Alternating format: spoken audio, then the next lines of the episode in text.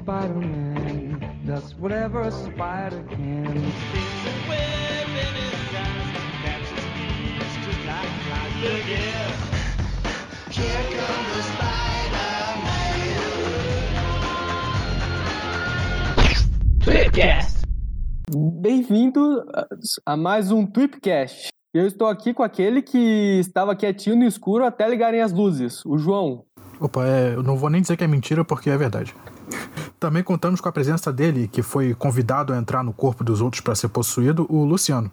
Fala pessoal, tudo tranquilo? E eu também estou aqui, aqui com um cara que me convidou para participar desse podcast, o Presto. E agora, vindo do, do, do mais. É... Ah, eu sempre engasgo, porque é óbvio que eu não preparei a porra da frase, porque eu fiquei confuso com o Craig. Mas vindo do abismo profundo do, do cosmos, Gustavo. Pois bem, e como podem ter notado por essa abertura temática, hoje a gente vai falar um pouco do Venom. Nem tanto do Venom, vamos falar um pouco sobre a mitologia do Venom. Para quem não sabe, o, em 2018, um tal de Donny Cates entrou por título do Venom, ninguém tava dando nada, só que bombou. O cara, ele literalmente ele pegou tudo que tinha jogado do Venom e escreveu toda uma, inclusive coisa jogada no universo Marvel, fora do Venom, Thor, essas coisas, e fez toda uma mitologia ao estilo Lovecraft envolvendo o Venom, em divindades, maldições e o caramba quatro. E hoje nós vamos falar um pouco sobre essa mitologia do Venom. Para você que provavelmente não leu essa fase do Donny Cates, que já acabou, né, por sinal, mas quer saber o que, é que rolou, né, para quem sabe acompanhar o Venom no futuro. E vale um belo de um puxão de orelha. Se você está escutando esse podcast e você não ouviu, eu, Gustavo e João falar de todas as edições que foram lançadas no Brasil, praticamente, nos Tweep Views. É seis Mas... meses direto falando de Venom. pois é, né? A gente não aguenta mais falar do, do, do Knu, e porque a gente não aguenta mais, a gente convenceu o Luciano, é, convenceu também, né? Mas convidou o Luciano do Pod Geeks para estar tá aqui junto com a, gente. Luciano, falar se apresenta. Um né? Olá, bom dia, boa tarde, boa noite, né? Eu sou o Luciano do, do canal do Pod Geeks que fala bastante de Homem-Aranha, acho que 90% até mais até, né? E estamos aí, né, para falar um pouco sobre essa fase do Venom aí do Knull, né? Essa fase do, do Deus dos simbiontes aí, que é uma fase bem bacana, né? Embora um pouco longa, mas, mas eu acho bem legal essa fase aí, né? Mas depois a gente vai, acho que acredito eu que debater essa questão aí do, dos quadrinhos do Venom, né? E dessa mudança, né? De, dessa, dessa mudança do Venom de uma forma geral, né? Daqui a pouco a gente destrincha logo depois da vinheta. E antes de seguir para o programa, só lembrar que esse podcast ele é do site aracnofan.com.br. O Aracnofan tem três podcasts, sendo dois semanais o primeiro é o Tape View Classic, lançado toda quarta-feira, onde a gente comenta cronologicamente todas as revistas do Homem-Aranha, seja a revista em que ele é o principal ou que ele participou e etc. Começamos lá nos anos 60 e estamos avançando aí. E na sexta-feira temos o Tweep View, que comenta revistas atuais do Homem-Aranha e às vezes outras coisinhas especiais, como episódios de desenhos animados, por exemplo. Mensalmente temos o Tweepcast, que sai na sexta-feira da última semana do mês. Essa semana não tem Tweepview Classic nem Tweepview, tem apenas o Tweepcast, que é um podcast naquele formato mais usual que todo mundo está acostumado, né? De que é junto uma galera para falar sobre algum assunto. Além disso, temos as nossas redes sociais, nos siga em todas as redes sociais, que a gente está sempre atualizando e está interagindo com o pessoal. Temos o Aracnofan no Facebook, Twitter, Twitter, Instagram, YouTube, grupo do Facebook. Em todos os lugares a gente está como Aracnofan, né? Barra Aracnofan ou arroba Aracnofan. Você acha a gente em todo canto. E estando lá, você pode pedir para a gente o link do grupo do WhatsApp para participar com a gente por lá também. É, além disso, se você quiser apoiar o Aracnofan com algum valor financeiro, você pode fazer isso através de padrim.com.br barra aracnofan. Isso ajuda a gente a cobrir vários custos que tem que o site tem de hospedagem, como podcast e o, o site em si, enfim. E em troca tem algumas recompensas que você pode ganhar com isso. Ah, e claro, né? Se você não puder contribuir financeiramente, e mesmo que você possa, é, você também nos ajuda muito compartilhando os podcasts e as publicações do Facebook, Instagram, etc. com amigos. Espalhe a palavra do Aracnofan, que nós, nosso único objetivo é a conquista. Não, desculpa. Nosso único objetivo é juntar o máximo possível de fãs do Homem-Aranha para trocar ideia e compartilhar nossas experiências. Muito bem? Então é isso aí. Bora pro programa.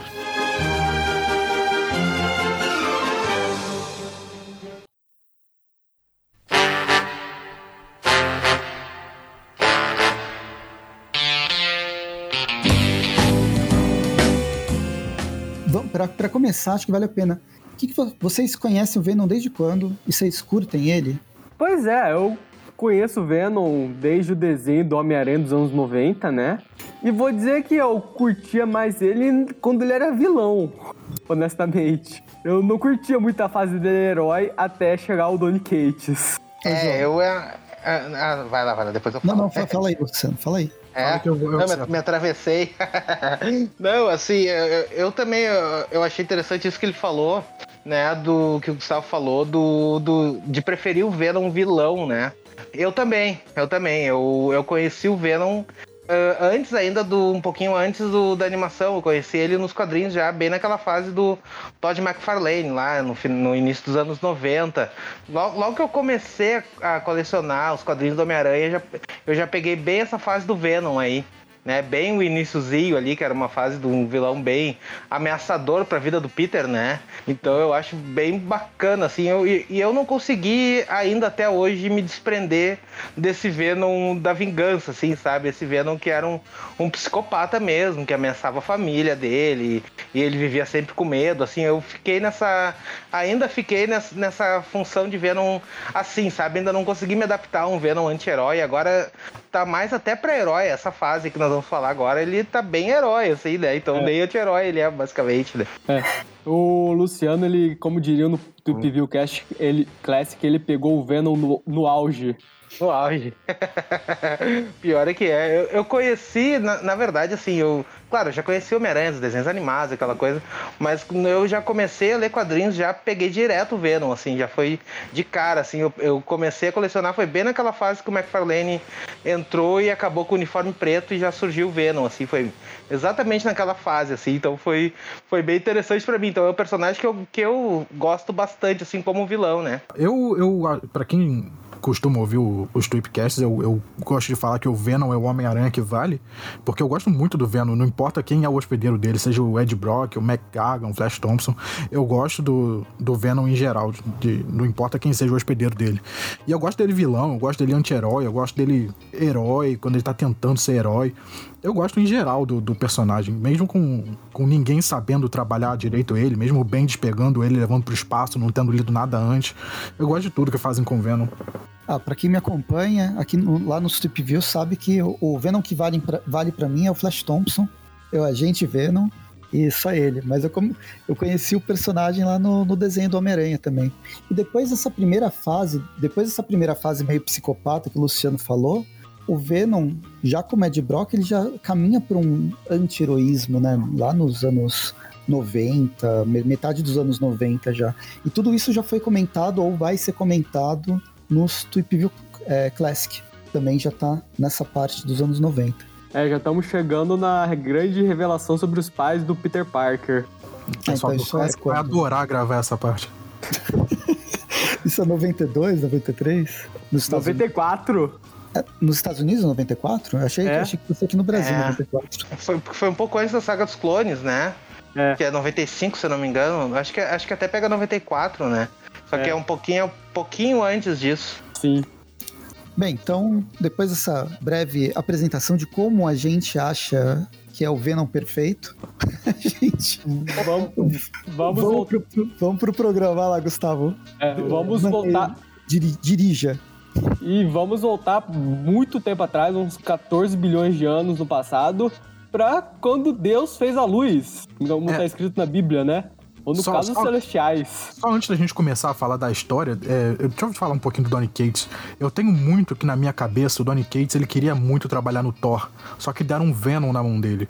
Aí ele pensou que, cara, eu vou de algum jeito entrelaçar essas histórias pra quando eu terminar essa história do Venom eu poder trabalhar no Thor. E foi isso que ele fez. Ele queria muito trabalhar no Thor e ele linkou as histórias de algum jeito. Pois é. E começamos lá quando o- o- os deuses do universo Marvel, no caso os Celestiais, eles criaram a luz, né? Como diriam lá no Guia do Mochileiro das Galáxias, isso foi uma decisão contraditória que enfureceu muita gente. E uma dessas pessoas era um cara que já habitava na escuridão antes do universo, o tal do Knu. É, Que é uma e- criação do Donny Cates mesmo. Exato. É, isso eu tenho que dar o braço a torcer, essa criação desse Deus simbionte é, é uma parada muito legal e muito coesa no universo Marvel. Porque ninguém nunca. Eu, eu acho, né? Eu não. Não sou tão ligado no universo cósmico da Marvel. Não sei se a- alguém já tentou trabalhar isso, a existência do universo padrão. Então ele voltou lá pra existência no- no- na primeira luz possível pra criar esse vilão do, dos simbiontes. Exato. Esse deus dos simbiontes, né? Isso é. Porque como a gente vai descobrir, né? Como eu comentei, essa decisão de criar a luz, ela meio que enfureceu o Knu. Ele já atacou os Celestiais e dessa de, atacar os Celestiais, os Celestiais, ele de uma sombra dele ele já criou uma espada que é feita do primeiro simbionte. E foi aí que nasceram os simbiontes, pra quem não se lembra. É engraçado que é uma criação meio bíblica, né, do, É. do personagem. E pra quem ah, ah, joga RPG lá, principalmente vampiro, existe uma criação, um mito de criação dos vampiros vindo do que seria os antediluvianos. E aí uma delas é, seria ah, os Cainitas e, e a Lilith.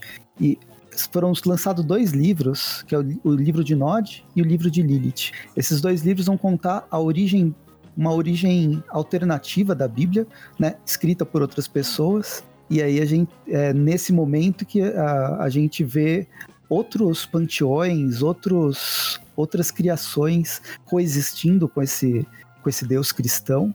E é, É. lembra muito a mesma, o mesmo formato do, do surgimento do Knu, como É. uma entidade que acaba ganhando mais poder do que uma própria criatura e se torna ela mesma um deus. É bem Exato. interessante. E detalhe que é nessa fase aí, que, dessa parte da história que o Donny Cates ele começa a colocar suas entranhas no, na cronologia da Marvel.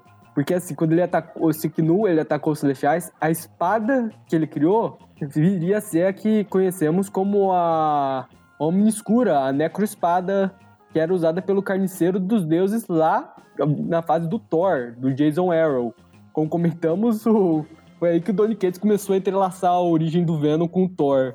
É, E a isso- ah, Não, só comentar que, que é isso também na história do Thor, que já tinha sido escrita antes, faz sentido, porque lá na história do Thor a espada simplesmente aparece, ninguém explica de onde veio a espada, e ele cobre essa, lacu ele cobre essa lacuna aí, né, da, da, da criação da espada, já na entrelação da história do Thor com a história do, do Deus dos simbiontes.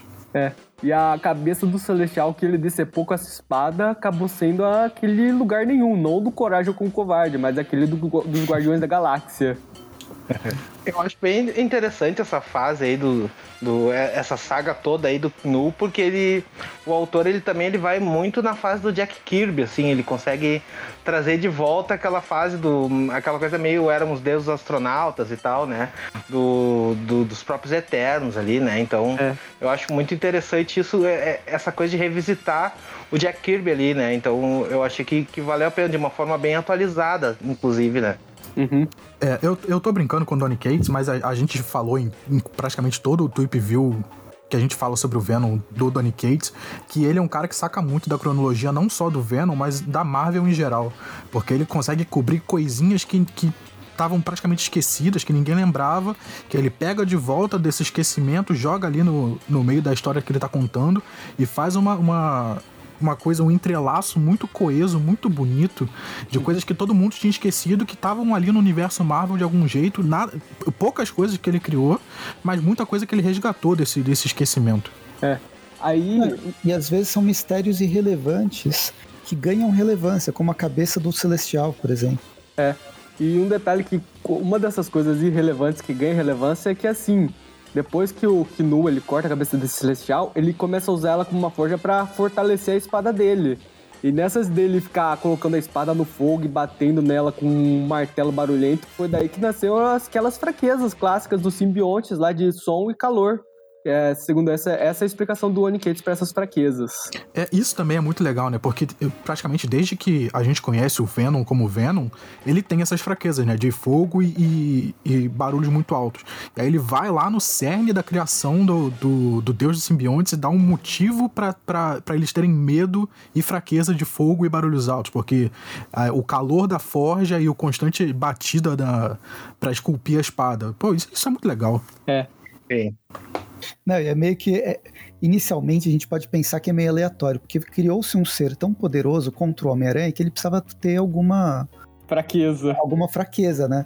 É meio o que você. O que zoam com o Superman, quando você. Alguém que fez a ficha do Superman foi pegando todos os poderes possíveis e foi colocando. Ele não tinha fraqueza nenhuma.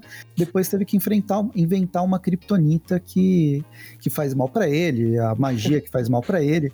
Mas inicialmente ele era realmente o super-homem. O Venom, o, como simbionte, ele era uma roupa tão avançada que era virtualmente invencível. E agora, por que, que o som faz mal para o simbionte? Não acredito que tenha sido pensado, nossa, porque talvez ele sendo uma criatura, sons altos podem atrapalhar e depois você coloca o fogo. Né? ninguém é. gosta de fogo, fogo faz mal para todo mundo, então é. coloca fogo também.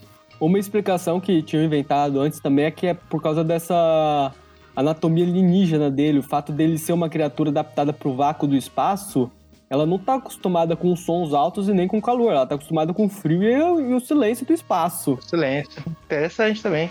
Uhum. E aí? Aí, che... aí eles pegaram e complementaram. Eu, eu, acho que ficou muito bem feito isso que eles fizeram, de uhum. explicar as fraquezas, né? Porque foi uma forma de, muito tempo depois, fazer esse, essa adaptação aí, contar realmente mais a fundo, né? A história dos simbiontes e tal. É. Aí. Eu não, sei, eu não sei se vocês leram todos os, todos os spin-offs. Nesse momento que a gente está gravando o cast, a gente ainda não terminou a nossa jornada por todos os, os spin-offs, as, as séries é, relativas ao Rei das Trevas.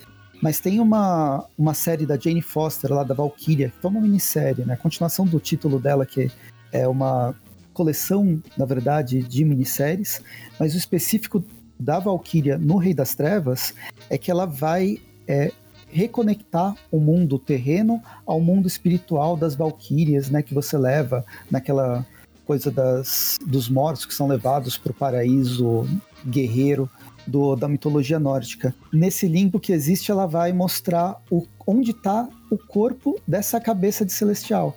Esse cor, o corpo do celestial da cabeça que eu, o Knu ficou, ficou utilizando depois do Guardiões, do Guardiões da, da Galáxia, ela aparece nessa série da Valkyria e é como uma mancha, meio como um câncer dentro da dentro do, do além. E ela vai trabalhar justamente com, com isso. A Valkyria vai enfrentar um tipo de. Existiam os simbiontes povoaram aquela, aquela, aquele corpo e esse corpo fica boiando no limbo e capturando as almas antes que elas atinjam qualquer outro qualquer outro além e aí elas são consumidas dentro desse dentro desse corpo eu achei bem legal quando mostra isso tem uma pegada de, de horror e uma pegada de esperança porque no fim a, a Jane Foster quando chega desse local, ela consegue até resgatar algumas algumas valquírias que desapareceram há muito tempo e que faziam essa travessia, mas caíram no que era chamado de abismo. É legal, eu, eu não conhecia essa parte não, até porque a gente não gravou ainda. Também. Eu lembro de ter gostado bastante. Eu não é esperava é nada e eu gostei de ter é uma outra pegada, é uma outra, é um outro fronte de batalha além daqueles que a gente acompanha no, no front principal, né? É. E bem, de, depois disso, voltamos para mais Thor, né? O Knu, ele continuou, depois de fortalecer a, ne a necroespada dele, ele saiu numa cruzada contra os deuses, acabou brigando com vários deuses. E nessa briga que chegamos de novo no título do Thor, né? Que o, o Gore, ele comenta que ele estava assistindo uma briga de deuses lá e que um deles deixou com a minha espada. Esse deus acabou sendo o Knu, que largou All Black e acabou sendo usada por ele para continuar o genocídio de deuses. Que personagem oportunista, né? É. Pois é. Eu oh, já tava... caiu uma espada aqui no meu pé, vou usá-la. Pois é, ele já tava puto com os, ele já tava puto com os deuses porque a vida dele, do planeta dele era miserável e os deuses ignoravam tudo, né? Aí caiu a espada no colo dele e aproveitou pra faz- fazer, fazer uma limpa, tirar Em que satisfações. Em que momento que aparece o surfista prateado? Que tem isso também, o surfista Ah, é? prateado volta no tempo e confronta o Kino. É nessa parte que a gente vai comentar agora, porque quando o Knu, ele... Isso começa. Aí já é um pouco demais de maluquice. Não, é. Essa parte, o. Depois que o Knu ele perde a espada dele, ele começa a fazer alguns experimentos com as sombras dele e começa a criar novas criaturas, né? Que seriam simbiontes e algumas de suas variações no universo Marvel. É daí que, inclusive, que o surfista prateado acabou confrontando o Knu e acabou sendo meio que infectado por essas sombras que o Knu estava criando, virando um surfista de uma prata mais escura. Pelo menos até ele reencontrar o Knu anos depois, né? Na saga Rei das Trevas. Vocês chegaram a, ser- a ler essa, essa história do, do surfista? Essa eu acabei deixando passar. Eu sei que a- o plot é que ele É. acaba voltando no tempo por um portal e acaba confrontando o Knu. Uma hora o Knu captura ele, meio que infecta ele, mas ele consegue escapar pro presente de novo. É meio que funciona como um, um dos prelúdios. É. Eu cheguei, eu, eu li, mas faz tempo que eu li. Eu só tava acompanhando porque eu gosto do Surfista Prateado. Ele vem de uma série de histórias muito legais, de encadernados e de viagens pelo cosmos, bem diferente do que a gente acompanhava o Surfista antes. Mais reflexivo, talvez, e psicodélico. E essa não deixa de ser psicodélica. A, ante- a série anterior, a fase anterior dele era do. Era do Bendis? Acho que era do Dan Slott. Ai, caramba. Eu tô pegando aqui. É, do, Isso? É, acho que era Dan Slot, sim. é Dan Slott, sim. É. Falou Dan Slott e já começou a assistir o ator. Não, eu fui mexer nas minhas revistas aqui pra ver o autor. Caiu as revistas em cima do Batman. O Dan Slott vai matar o Batman também. Já chega o, o tanto autor matando o Batman. Nossa, Pois é. é. verdade. Verdade, DC é só Batman, né, hoje em dia. Sim. Não, é por isso que chama Detective Comics. Ninguém, ninguém sacou porque foi escolher o nome Detective Comics. Enquanto, enquanto, enquanto o Presto tá lutando com a pilha de quadrinhos dele, a gente vai avançando na história. É. É nessa parte que começamos a chegar na Terra, porque esses simbiontes que o Knu ele cria, muitos deles em formas de dragão, dois deles acabam chegando na Terra. Um simbion, um dragão negro que seria conhecido como Grendel e um dragão vermelho feito com sangue do próprio Knu que seria a mãe do Grendel.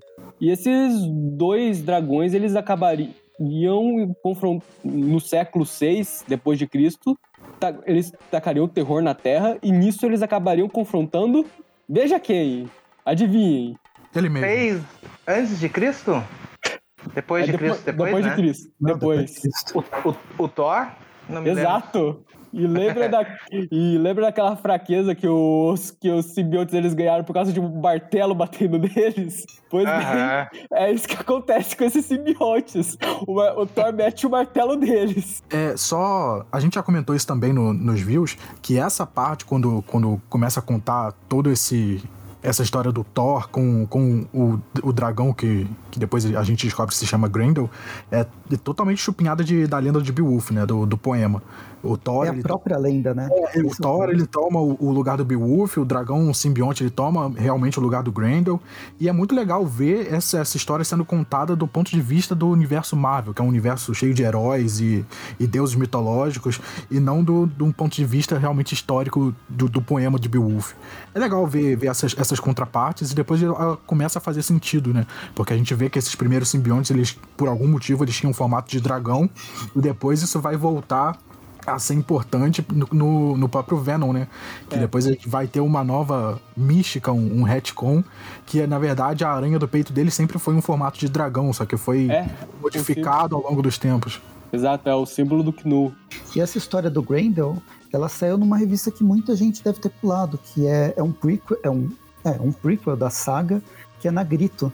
E aí, É. ao longo da história da Grito, a gente tem essa história da mãe dos, dos monstros que tá, tá É, a- retornando aí, retoma, inclusive, a, a própria lenda. É a tal mãe do Grendel que eu comentei, que ela, depois dela receber, a- levar uma martelada do Thor, ela acaba ficando presa lá no fundo do oceano até voltar nos tempos presentes, né? teve toda uma história com o Capitão Marvel e outros heróis até chegar nesse retcon de que ela também seria um simbionte. E isso Mas torna. É, surpreende, porque torna a história que seria realmente. Eu não compraria a história da Grito, seria uma personagem bem, bem secundária, terciária. Mas ela ganha bastante importância e ela é bem escrita também. Além de ter tudo isso, ela é bem escrita porque a personagem ela é muito legal. Depois, quando ela é apresentada, que vai remeter à mania, que é aquela personagem lá da fase do Flash Thompson como agente anti-Venom. A, agente Venom. Anti-Venom anti-Venom é outro. Na verdade, agora é o mesmo, mas é, isso é outra coisa mais pra frente. E bem, isso daí que a gente comentou, essa martelada do Thor, ela meio que acaba levando a grande queda do Knu. Porque os simbiontes, eles não só ganham uma nova fraqueza, a eletricidade, por causa do Thor, como isso acaba afetando a ligação que o Knu tinha com os simbiontes que ele criou. E muitos deles acabam se voltando contra o Knu e acabam, literalmente, eles fazem um montinho nele montinho do tamanho de um planeta e prendem ele numa jaula, na- nesse plan- no fundo desse planeta, que é o, que, o planeta que nós conhecemos como Clintar. E a palavra Clintar, segundo o Donny Cates, ela significa jaula. É, literalmente o planeta deles é a, a jaula pro deus, que, deus deles. Foi a Revolução Francesa, né? Cortou a cabeça do, do rei. Exato. Isso, isso é legal porque ele, o Donny Cates ele já vai fazendo outros, outros entrelaços da, de outras histórias de outros autores com o Venom, né? Porque com, com o Bendis, a gente viu o, o Flash Thompson no espaço, né? E em certo momento ele vai pra pra esse planeta do simbionte e no planeta tá tudo ok. Ele até encontra uma outra uma outra menina que tem um simbionte também, que é uma guardiã do espaço, e ele meio que entrelaça essas histórias do planeta estar lá, mas o, o deus do simbionte está preso dentro do planeta por causa de uma revolta lá no, no começo do milênio, porque o Thor é, é, quebrou a, a conexão de colmeia do, dos simbiontes com ele. Então, o, o Donny Cates, ele, ele realmente ele tem um, um controle sobre a cronologia muito legal de conseguir entrelaçar histórias que realmente não tinham nada a ver com, com as histórias padrão do Venom. É. Né, tenta pensar numa amarração que nos anos 90 a gente tinha o planeta dos simbiontes, até a saga lá que os simbiontes invadem a É. Terra, que eles eram a, a gosma do Venom malvada chegando para detonar tudo. É. E aí a gente tem esse planeta que é um planeta quase utópico de gosmas que fazem a, a simbiose de forma onde ambos os lados estão estão sendo beneficiados, inclusive com a criação de um grupo superpoderoso de guardiões do universo. Exato, eu, eu já ia chegar neles. Nessa derrotada do Venom, a Colmeia, ela decidiu fingir, né, que essa coisa de nunca aconteceu e virar heróis. Eles começaram a buscar hospedeiros nobres, justos, e a se fundir a eles, e esses se tornaram heróis, né, no universo. Eles, inclusive, viraram os chamados agentes dos cosmos, que aparecem lá nos Guardiões da Galáxia do Bendis, né, na época que o Venom tinha entrado pro time. O, o Donny Cates ele faz essa ligação até com as histórias recentes. Só que nem todos são assim. Alguns acabam meio que se separando dessa mente de colmeia e voltando àquela a- ao estilo Knu de viver, né? Que são inclusive esses que aparecem no planeta dos simbiontes dos anos 90. E temos também algumas variações do simbionte que também são leais ao Knu. Temos, por exemplo, os Exolon, que são simbiontes que eles literalmente eles se alimentam da alma do hospedeiro deles, que eles aparecem também na- nas histórias lá do Espectro, que é um dos personagens do Guardião da- dos Guardiões da Galáxia. Inclusive, ele é um hospedeiro de um desses. E também temos um personagem dos anos 70, que também foi resgatado recentemente, revelando que ele é um simbionte, que era o tal Mister E, que era um vilão do Capitão Universo, que a gente vai comentar depois, que voltou a aparecer como o vilão do Homem-Aranha, lá no simbionte Homem-Aranha. E bem, isso é, chegamos ao presente, só Esse- que... Esses dois. Peraí, voltando aqui, eu não tava falando, obviamente, no mundo. Esses dois personagens eu não lembro nem do Mr. E nem do Exolon. Pois é, Os Exolon, eles são mais histórias dos Guardiões da Galáxia. Esse Mister E, ele só apareceu numa história do Capitão Universo lá nos anos 70. Inclusive, criado pelo Steve Ditko, então, personagem com um pedigree. E só voltou depo- depois o Peter David, não sei como ele se lembrou que esse personagem existia e resgatou ele pro, pra minissérie do Rei das Trevas lá do simbionte Homem-Aranha. Eu tô vendo, o Exolon, ele, ele foi criado pelo, nossa, Javier Grillo Mark Swak e o Kyle Hotz naquela Aniquilação Conquista. É, quando, 2007. quando a Falange atacou o universo depois do ataque do Aniquilador. É, a famosa Aniquilação Parte 2, que não é tão boa quanto a Aniquilação Parte 1. Exato. E o... É aquela maldição do cinema, né? A parte 1, 2 nunca vai ser tão bom quanto a parte 1. Às vezes é, hein? Às vezes é, mas aí depois é, chega o terceiro filme e estraga tudo. Sim. É verdade. E o, o Mr. E, Steve Ditko com o Bill Mantlo em 1980, primeira aparição na Marvel Spotlight. Nossa, bem. É, é- bem, mais uma vez, só pra ficar falando como é legal, ele tá amarrando agora, no caso, todas as gosmas pretas espalhadas pelo universo pra uma origem comum. É, por enquanto só as É. pretas, mais tarde as coloridas. Exato. Só que não foi só o Donny Cates que mexeu nessa mitologia do Venom. Teve outros autores que também mexeram. E vamos chegar nessa parte agora que mostra que, embora o Knu ele tenha sido preso, ele continuou bem influente, especialmente na Terra. Porque quando, durante essa briga do Thor com os dragões, acabou tendo uma tribo de canibais que assistiu esses confrontos e elas começaram a reverenciar esses dragões, a fazer ofertas, sacrifícios. E eles começaram a viajar pelo mundo, cruzar o mundo com navios, chegaram nos Estados Unidos e era um grupo conhecido como Os Outros. E esse grupo acabou tendo contato com o primeiro serial killer americano no universo Marvel, que é um tal de Cortland Cassidy. Esse sobrenome já deve dar um apitinho lá pra quem é fã do Homem-Aranha. Já faz lembrar alguma coisa, né?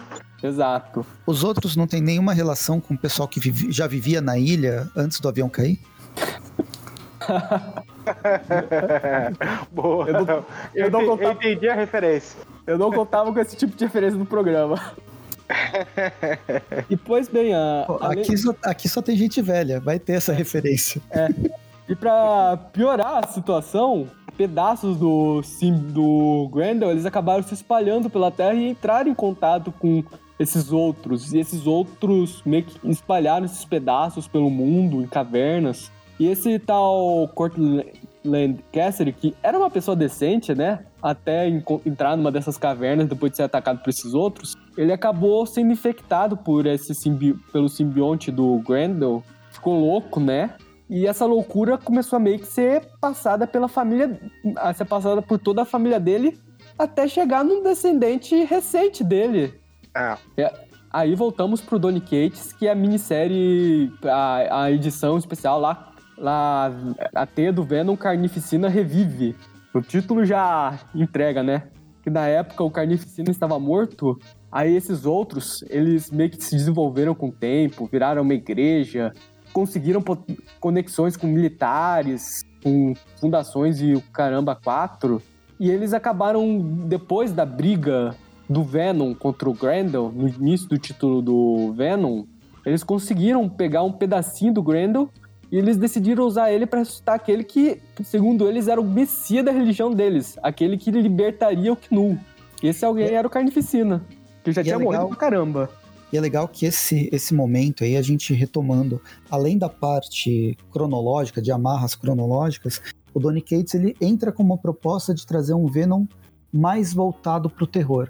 E aí eu sempre falo em todos os Tweep Views, e isso fica bem claro lendo as histórias, ele nunca se propôs a fazer uma história de terror, mas pegar elementos de terror para fazer sua história de ação, que é a história super-heróica de ação do Venom, bem diferente do que a gente vê com o Ewing no Hulk, que tem uma pegada mais de horror psicológico mesmo, ainda que tenha um cara super poderoso. E, bem, a gente tá em 2020, 2019, 2020 que tá acontecendo isso. É bem na, na época onde o Lovecraft tá- tá virando mais uma vez sucesso e tá sendo reverenciado em Uhum. tudo quanto é filme, série, quadrinhos, principalmente porque agora os direitos autorais eles estão completamente livres, dá para você várias editoras podem publicar o mesmo livro várias e várias vezes. A gente viu isso várias vezes e Quando- bem, aproveitar essa, essa ideia de um deus cósmico muito maior do que qualquer qualquer existência pode conceber é um prato cheio para você criar esse horror completamente inatingível e que você é menos que uma formiga para essas para essas entidades. É, e isso, isso essa, esse run, não queria usar a palavra em inglês, mas eu esqueci como é que é a palavra em inglês. Esse tempo do Donny Cates no Venom é, é, legal que ele vai desmistificando muita coisa, né? Que ele vai deixando pistas que sempre, sempre desde o começo dos tempos, houve pedaços de, de, de, simbionte na Terra.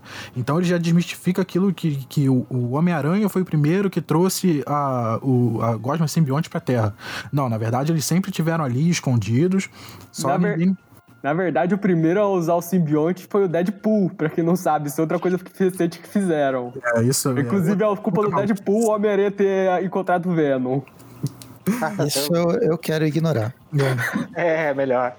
E, e, essa, essa coisa do, do, dos simbiontes espalhados pela Terra vai ser, vai ser explorado depois com o surgimento do, do Rex, né? Que é um personagem também criado pelo Donny Cates, que, que foi um, um militar que lutou na, na guerra do Vietnã. Vietnã.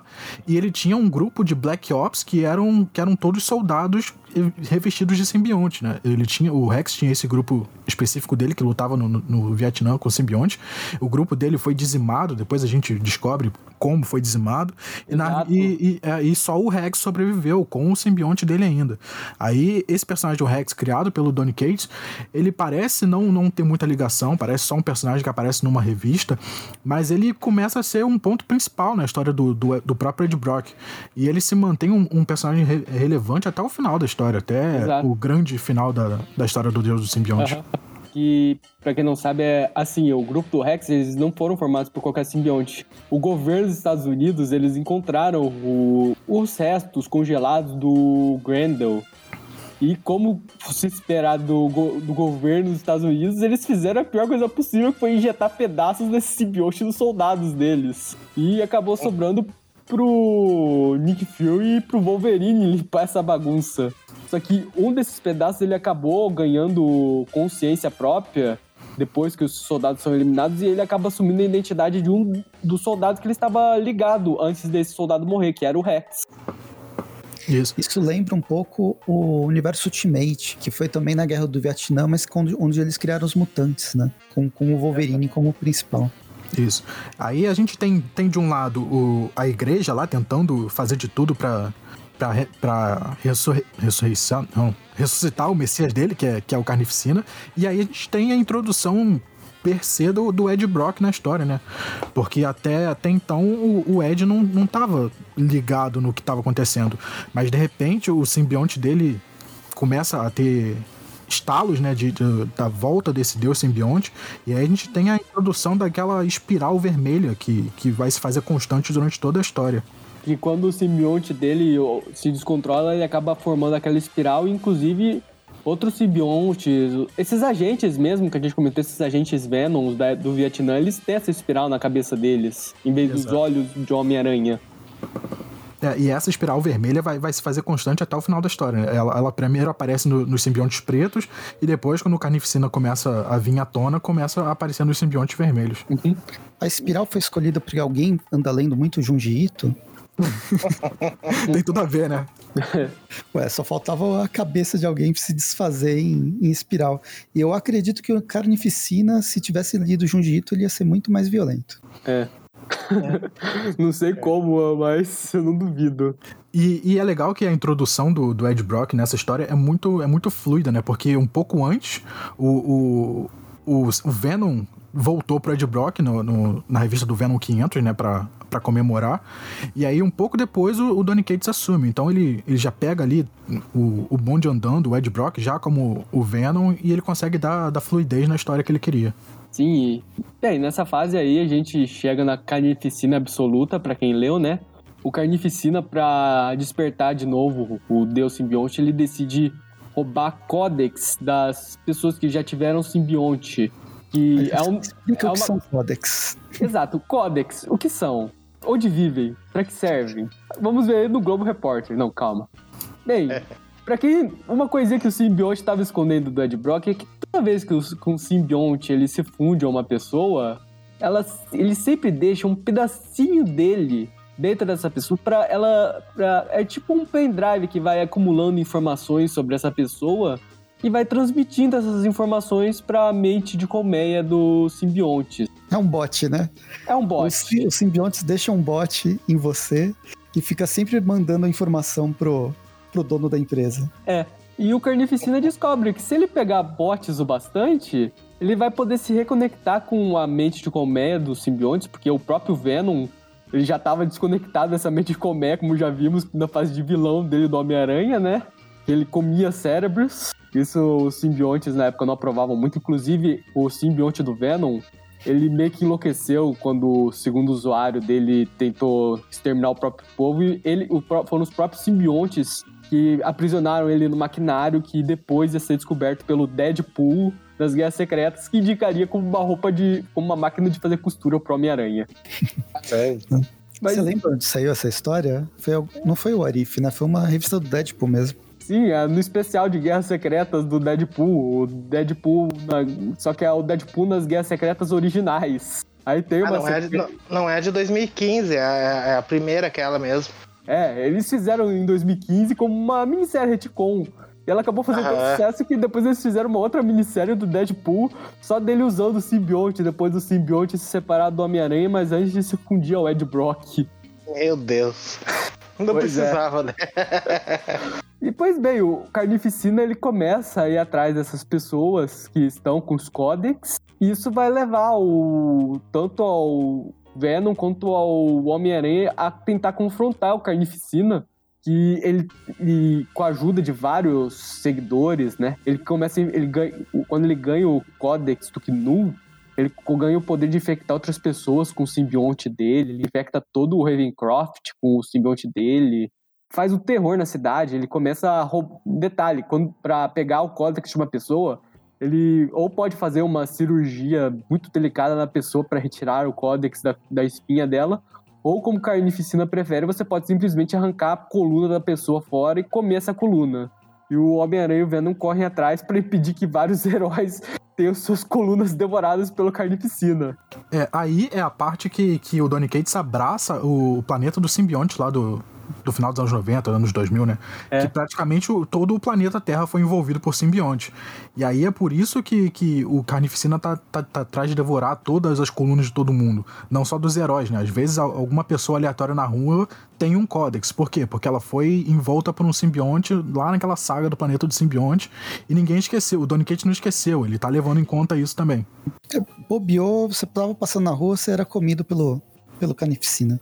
Exato. Tá passeando na rua, arranca, é, roubou sua coluna, que nem lá naquele especial de Halloween dos Simpsons, lá que o Skinner tem a coluna roubada lá pelo pai do Professor Frink. que coisa. O crime tá impossível, né? Estão roubando até nossa coluna. Exato. É coluna. É. E acabou que essa história terminou na vitória póstuma do Carnificina. Porque no final o Carnificina ele pega o filho do Ed Brock, que detalhe, ele não é o filho do Ed Brock, ele é é o filho da mulher do Ed Brock com o simbionte do Ed Brock. Olha só a tacaritagem que rolou. Até isso, né? Meu Deus.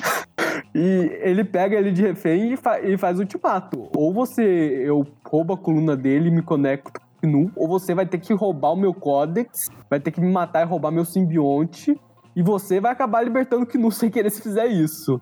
No final, o Ed Brock ele acaba optando por salvar o filho dele e libertar o Knu. É, aí é legal Sim. que no final dessa, dessa saga do Carnificina, a gente, tem, a gente já tinha hints, né, que o Dylan, o filho do, do Ed, a gente vai, vou, pelo menos eu vou chamar de filho do Ed, eu me recuso a dizer que ele é o filho do Venom. a gente tem hints que ele tem algum poder especial, né, porque ele não consegue, nem o, o simbionte do Venom em algum momento ele tenta se ligar com o Dylan e não consegue. Então a gente tem esse, essa coisa de que o Dylan tem algum poder especial. É. E aí, no final da saga, o próprio Dylan destrói o simbionte do Carnificina. E aí, esse poder dele fica, fica aparente, né? Que ele tem poder é. de destruir simbionte. Isso é algo teorizado lá pelo criador, o Reed Richards, do universo Ultimate.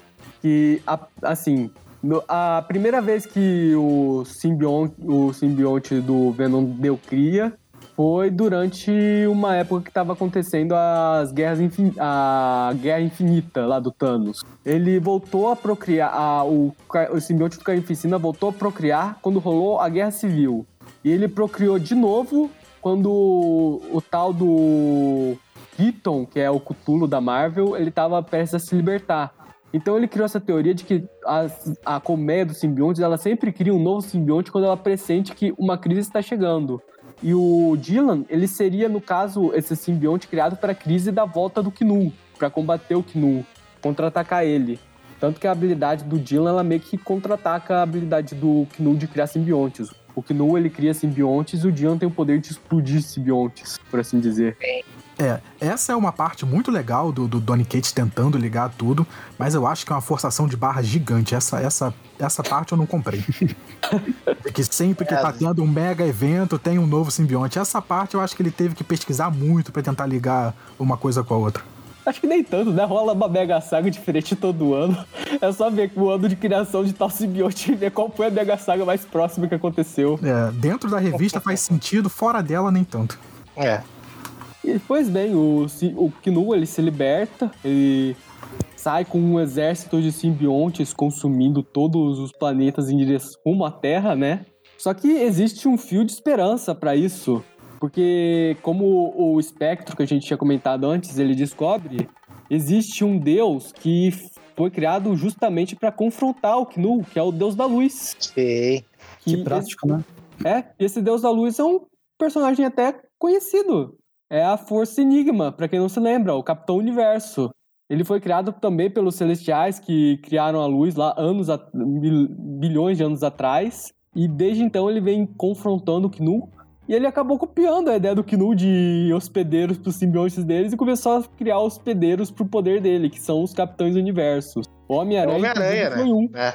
O Homem-Aranha foi é um desses. Exatamente, então, o Homem-Aranha cósmico, né? Eu nunca entendi direito esse Capitão Universo e a Força Enigma. Ela chegou a ser desenvolvida em, algum, em alguma história? É, a Força Enigma é assim, quando aparece algum tipo de ameaça pro, pra Terra ou pro universo, ela escolhe uma pessoa para receber os poderes de Capitão Universo e com esse poder ela lidar com essa ameaça. O Homem-Aranha, por exemplo, ele ganhou esses poderes de Capitão Universo quando estava para surgir a ameaça do Tricentinela, que era um, uma sentinela movida de energia nuclear que poderia explodir a qualquer instante. Ah, na verdade, eu acho que ele até tinha. O próprio Sentinela tinha meio que a intenção de explodir numa usina nuclear e causaria um desastre bem grande. Teve outra situação também, uma história do Homem-Aranha com o Fanático, que esse simbionte, esse, essa Força Enigma, ela escolhe um hospedeiro para evitar um para corrigir umas falhas sísmicas que causariam um imenso terremoto que mataria milhões de pessoas em Nova York e Nova York o estado. E acabou que esse, essa pessoa, em vez de consertar essas falhas críticas, essas falhas tectônicas, ela decidiu ir atrás do fanático, confrontou o Homem-Aranha e no final o próprio fanático acabou virando o Capitão Universo para corrigir esse problema. Mas é assim, a Força Enigma, ela pressente que tem uma ameaça a caminho, alguma coisa perigosa vai acontecer, ela escolhe um hospedeiro, esse hospedeiro vai lá e resolve esse problema para ela. Tem alguma coisa a ver com o estigma? Com o estigma que vem da Terra, daquela Terra alternativa que depois foi colocado no, no universo Marvel também? Eu não lembro desse personagem. Ai. Peraí. Estigma Marvel. Eu sei que essa Força Enigma ela tá ligada às principais entidades do universo Marvel, Eternidade, por exemplo. Por isso é, que ela consegue pressentir essas coisas. A, é, a, grande revelação da, da Força Enigma vem, vem logo no final de, do, do arco. É. Né? Porque durante o arco eles descobrem que tem um, um, deus da luz, né? Pra contrabalancear os poderes do deus das trevas.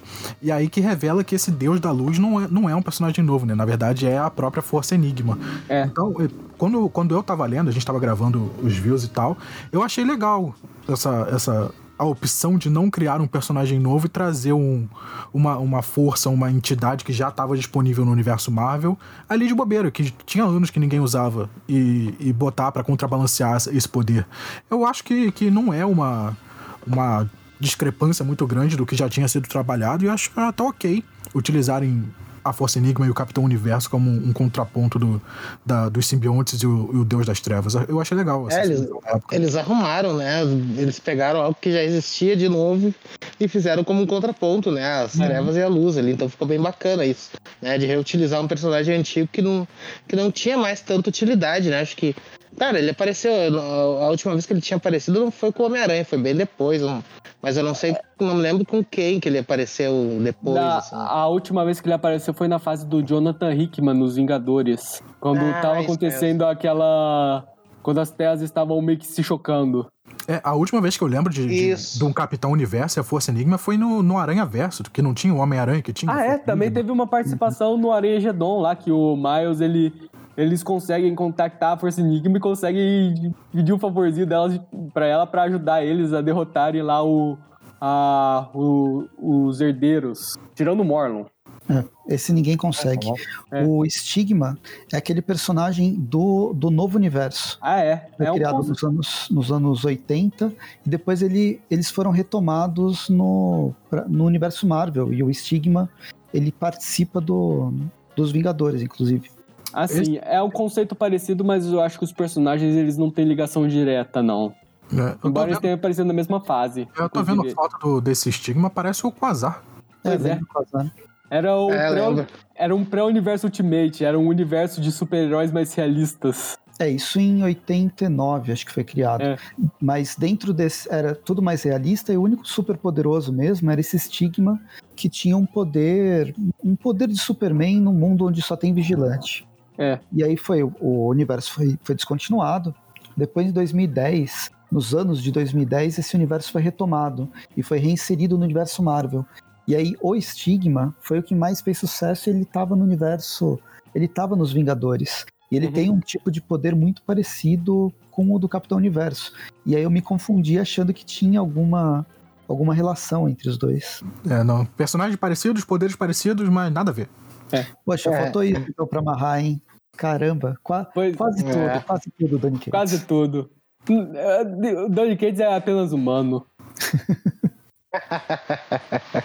É, ele amarrou Depois- quase tudo, faltou só isso, né? Foi só É. um pequeno detalhe. Aí temos aqui o- esse grande conflito do Deus da Luz e do Deus das Trevas, né? Que acaba acontecendo na Terra quando o Knu chega. Que de um lado é o Knu, né? E do outro acaba sendo o Ed Brock, que ele acaba sendo escolhido para ser a- o novo hospedeiro do Capitão Universo. E ele, inclusive, confronta lá, como a gente com- vai comentar ainda, o, o Knu usando lá também lá um oversoul do martelo do Thor com a prancha do surfista prateado. É uma, é uma luta bem legal.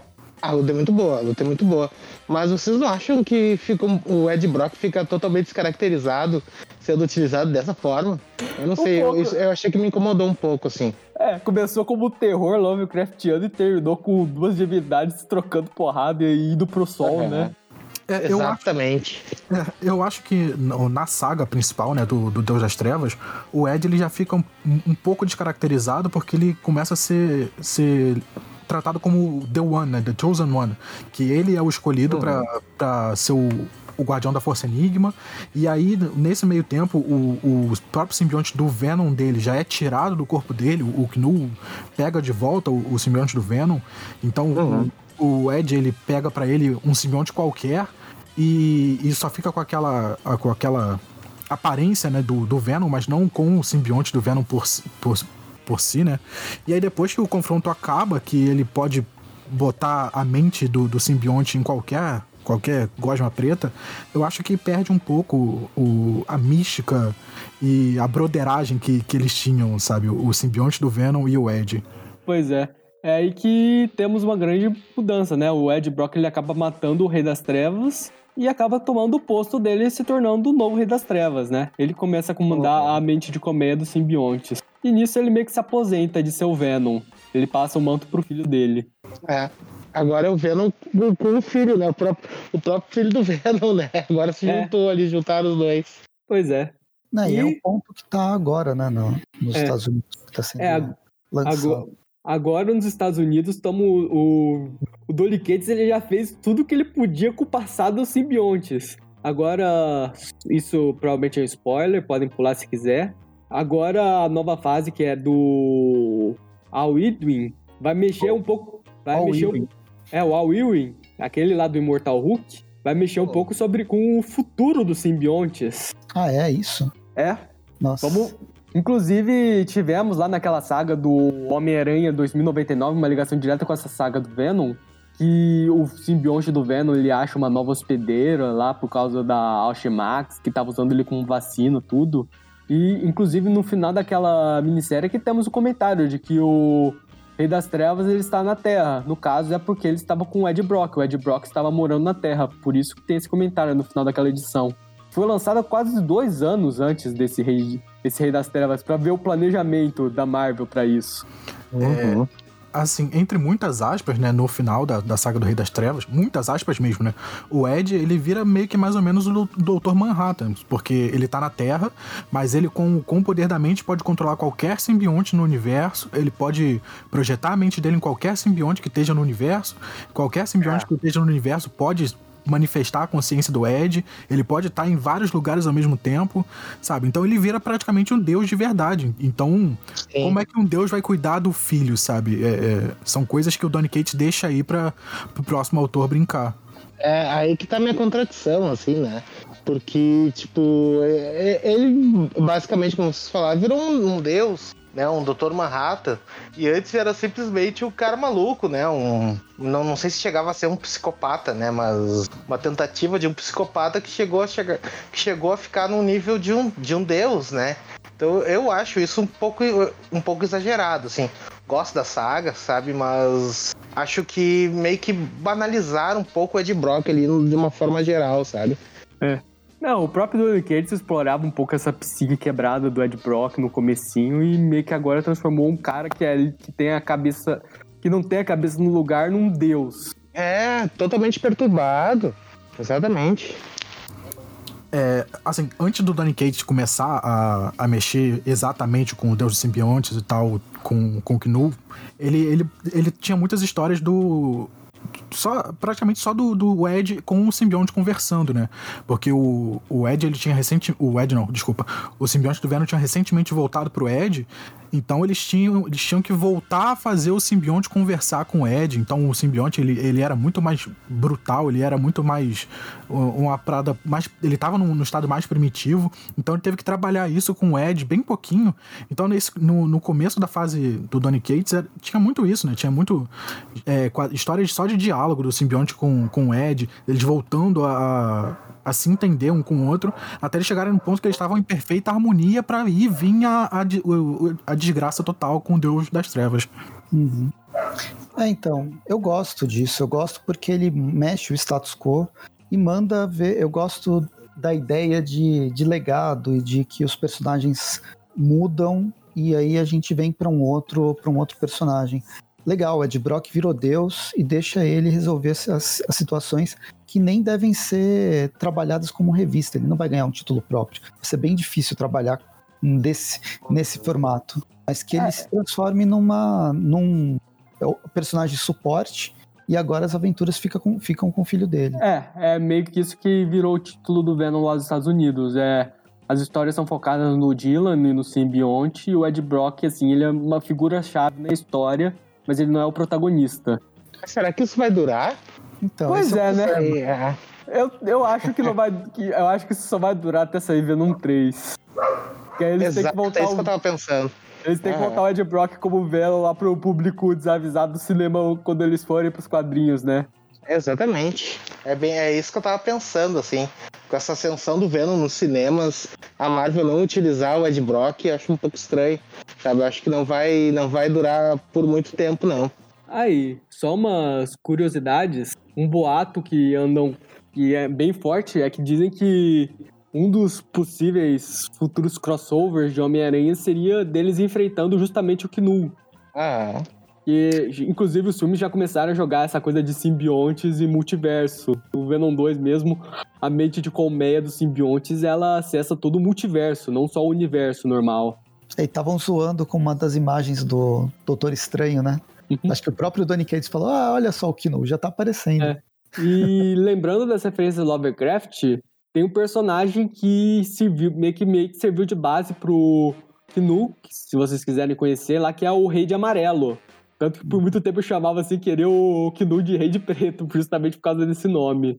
Que é um, uma das divindades lá do, não foi criada pelo Lovecraft, mas foi assimilada à mitologia dele depois. É o Rei de Amarelo é do Robert Chambers, ele vem bem antes, é do é. de 1895, mas é, a, a ideia do Rei de Amarelo é de um que leva as pessoas à loucura. Na verdade, é uma peça de teatro, né? Uhum. E ela, ela é assimilada completamente para o universo do Lovecraft. Foi um, um dos autores que inspirou o Lovecraft a fazer todas as o horror cósmico dele e só cresceu. E tem uma versão em quadrinhos nacional desse, que foi lançado pela editora Draco, vale a pena ir atrás. É, só, só a gente já tá caminhando pro final, né? Porque a gente já falou praticamente por alto da, da saga completa. Só, Luciano, um negócio que você falou que eu achei interessante, né? De você achar o, o Ed descaracterizado no final dessa saga, né? Porque é um negócio. Ah, antes ele era só um cara bombado que tinha a roupa, pareci, a roupa preta parecida com o Homem-Aranha. E agora ele é um deus. E eu imagino que isso seja muito, muito a visão de, de, de um pessoal que não leu a saga e que só sabe por alto, sabe? Ah, como que aquele Sim. cara bombado que era o Venom, agora ele é um deus, sabe? E eu acho legal é, esse pessoal que não leu e que ouve por alto que a saga é boa, que o, o, o autor é bom, pegar para ler, nem que seja só a, a, a maxi-série principal, é. porque é, é uma história sim, muito sim. boa mesmo. É, tipo, deu uma descaracterizada, por assim dizer, no personagem, mas se você acompanhar toda a é. história, isso meio que começa a fazer sentido. Pelo é justificável, né? É, eles esse, esse desenvolvimento do personagem, é. Uhum. É, é, e a questão para mim é essa, assim, ela, ele é bem justificável, né? A, a diferença para mim é que tem é uma mudança, digamos assim, muito brusca de, o, do, de um personagem como ele sempre foi, porque ele é agora, sabe? Mas, mas eu também acho que também não, não, não é definitivo, sabe? É algo que eles estão fazendo para para dar uma modificada, mas eu acho que a indústria aí do cinema não vai deixar durar muito, é. sabe? Não, só para dar um spoilerzinho lá dos Estados Unidos, lá na fase atual do Venom já estabeleceram que o período que o Ed Brock vai passar como o Rei das Trevas, ele não é um período muito longo. Que bosta. Então tá aí. então tá aí, vai ser bem, vai ser uma coisa bem bem curta mesmo. Se, se, é aí que tá o problema, aí daqui a pouco ele re, retorna como o cara bombado, como se nunca tivesse sido um deus. É. Esse aqui é o outro, o outro daqui problema. A, daqui a pouco ele volta querendo comer o cérebro do Homem-Aranha de novo. É. Exatamente. É, então, essas coisas de quadrinhos que estão me irritando de quadrinhos super-heróis, porque você não permite que as coisas se desenvolvam. Por bem ou por mal, teve mudanças. E aí, de repente, volta a um status quo padrão que. Puta que pariu, né? Nossa, eu, já eu, fiquei exatamente. com isso. Eu tenho muito medo pelo Dylan. Eu tenho muito medo pelo Dylan porque isso é algo que aconteceu na DC. Na Crise das Infinitas é. Terras, o Wally West ele assumiu o posto de Flash depois que o Barry Allen morreu. Anos depois, depois eles trouxeram de volta o Barry Allen, não sei porquê.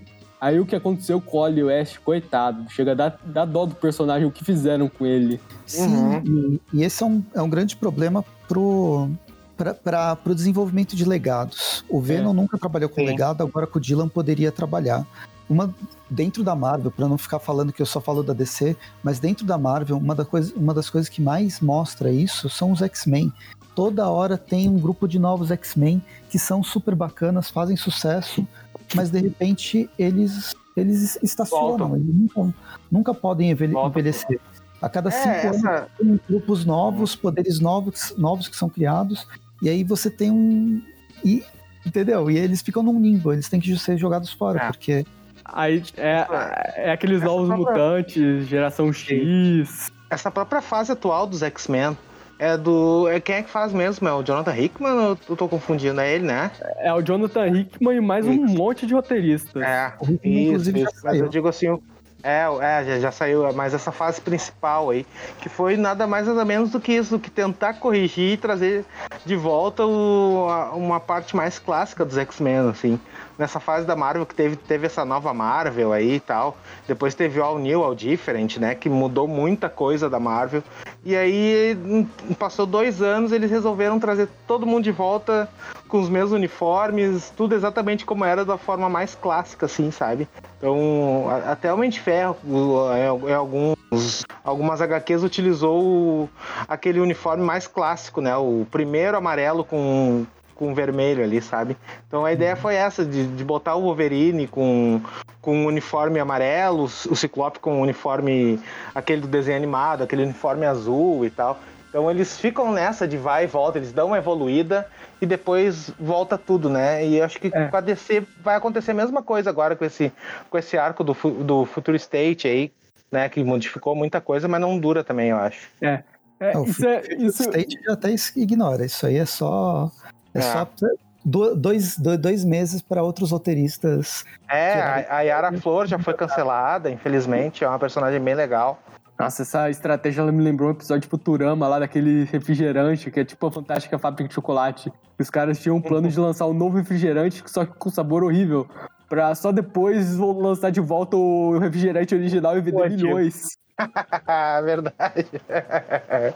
A Marvel Isso tá reciclando essa estratégia demais. É, isso a Coca-Cola fez nos anos 80 com a nova fórmula, aquela.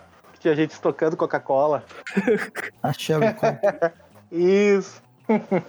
É, então, isso que desanima. É, a gente falou durante vários programas sobre a fase do Kino, sobre a, a fase do Donny Cates e de como ele começa a amarrar todas as cronologias. Mas a- a- o esforço dele de amarrar a cronologia, ele vem para dar um desenvolvimento para o personagem, para dar uma coesão em tudo que já foi lançado. E essa coesão prevê um desenvolvimento, seja dos, dos simbiontes, seja do próprio Ed Brock. Voltar tudo isso é capaz de até trazerem o Kino de volta, porque sim, sabe? E aí É. trazer o Kino de volta é completamente desproposital, é a mesma coisa que o Apocalipse no, no Superman. Ele funcionou para uma função específica e depois nunca mais. Você É. fazer isso com o Kino, que é algo que possa, pode acontecer, é, é. é isso. Acho que a gente já pode encerrar o programa. Eu queria sugerir que a gente encerrasse dizendo o que a gente espera ver no futuro do, do, do Venom, por assim dizer. O, o que vocês esperam ver no futuro do personagem. Bem que eu acho que a gente já meio que discutiu isso, mas sei lá, alguma coisa específica que vocês acham que vai acontecer. Uhum. Vai lá, Luciano, você que é convidado. Eu, no fu- um futuro do Venom, eu quero um Venom psicopata ameaçando a Mary Jane. Coitada, ela já tem trauma com. Ela já, ela já tem o trauma com o uniforme negro do Homem-Aranha por culpa do Sim. Venom. para ir contra completamente, eu quero que o, V- o, o Ed Brock ele entre, entre, ele entre nas entidades cósmicas da Marvel e fique por lá e que as aventuras sejam com o, o, o, o filho dele, né, o Dylan, com aquelas correntes no lugar de teias. Ele vai virar o anti-rei das trevas agora, né? Aham. E você, João?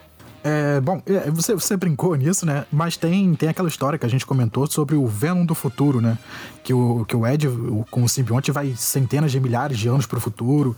E aí tem a revolução das máquinas contra a revolução dos simbiontes, que é praticamente a tecnologia contra a vida orgânica. Então acho que seria legal o, o Ed Brock entrar pro panteão de divindades da Marvel, sabe? Como o Venom ser tratado como uma divindade, assim como a Força Fênix, ou então a Eternidade, o Tribunal Vivo, algo do tipo. Acho que isso ia ser uma maluquice gigante, mas se fosse, acho que seria legal. E aí deixa o filho dele, o, o, trabalha legado de verdade, deixa o filho dele ser o novo Venom. Eu acho que o filho dele vai virar vilão do Homem-Aranha. vão, vão achar um jeito do Dylan odiar o Homem-Aranha.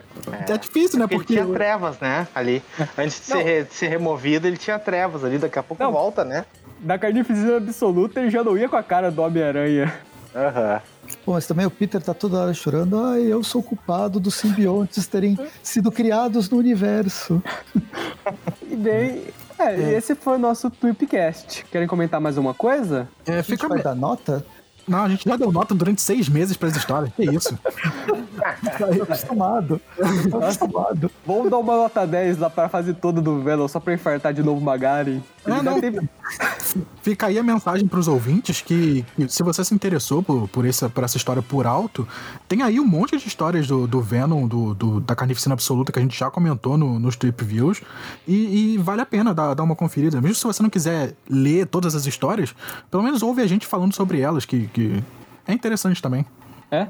Pois é, toda semana ah, temos. Na quarta-feira temos o Tweep View Classic, que são as histórias clássicas do Homem-Aranha. Estamos nos anos 90 agora. Finalzinho da fase, da fase do Micheline já, com- começando a saga do clone. Na sexta, na- nas sextas-feiras nós temos o Tweep View Classic, o Tweep View normal, que são as histórias atuais do Homem-Aranha, que estão saindo agora no Brasil. Tirando a última semana do mês, que é quando temos o View Classic, que é esse que vocês estão ouvindo agora, né? São podcasts temáticos diferentes, todas envolvendo o Homem-Aranha, ou no caso Venom, que já praticamente virou uma mitologia própria, né? Posso fazer uma, uma, uma pergunta pra vocês rapidinho antes de encerrar, já que vocês falaram sobre essa nova fase do Homem-Aranha, hein? À vontade. O que que, você, o que que vocês acharam do do John Romita. Logo o John Romita Jr. assumir os desenhos na, na fase de 60 anos do herói. Eu gosto. Eu gosto de John Romita Jr. e quem não gosta tá errado. eu, eu tô na esperança de que vai ser o, vai ser o novo Romitinha no auge. Eu também gosto do Cara. Ah, eu, eu, eu vou ser sincero, eu não gosto do Romita. Pra mim, pra mim o Romita só não é pior do que o. o me fugiu o nome agora, o do Deadpool ali, o Rob Liefeld. Ah, não, o, Rom, o Romitinha, eu vou ser sincero, ele não é um desenhista que eu comecei gostando, ele é um desenhista que eu aprendi a gostar. Porque assim, o traço é. dele, de vez em quando, ele realmente é, é bem quadradão, é bem feio, mas ele o é cara, é ele entende. Básico. É, mas o cara, ele entende, assim, de outros aspectos, como, por exemplo, a dinâmica, o movimento das, das imagens. É, vocês estão todos errados, o John Romita Jr. é muito bom. pois é. Aí. Lancei a polêmica no final. É. Aí também temos também o nosso grupo do Facebook, temos um grupo no WhatsApp, temos um grupo aqui no Discord também, para quem quiser discutir, temos uma página no Twitter, não sei se a gente tem Instagram também, mas temos muitas páginas para vocês curtirem também. Tem YouTube onde a gente joga, a gente tem que voltar a jogar.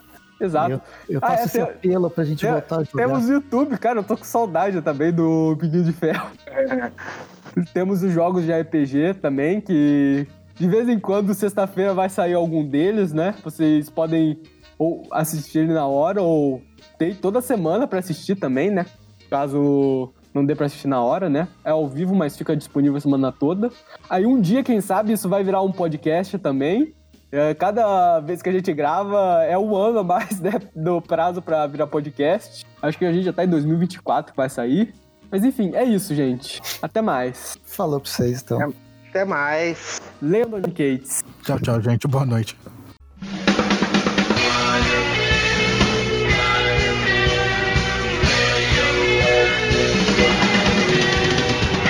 Thank you.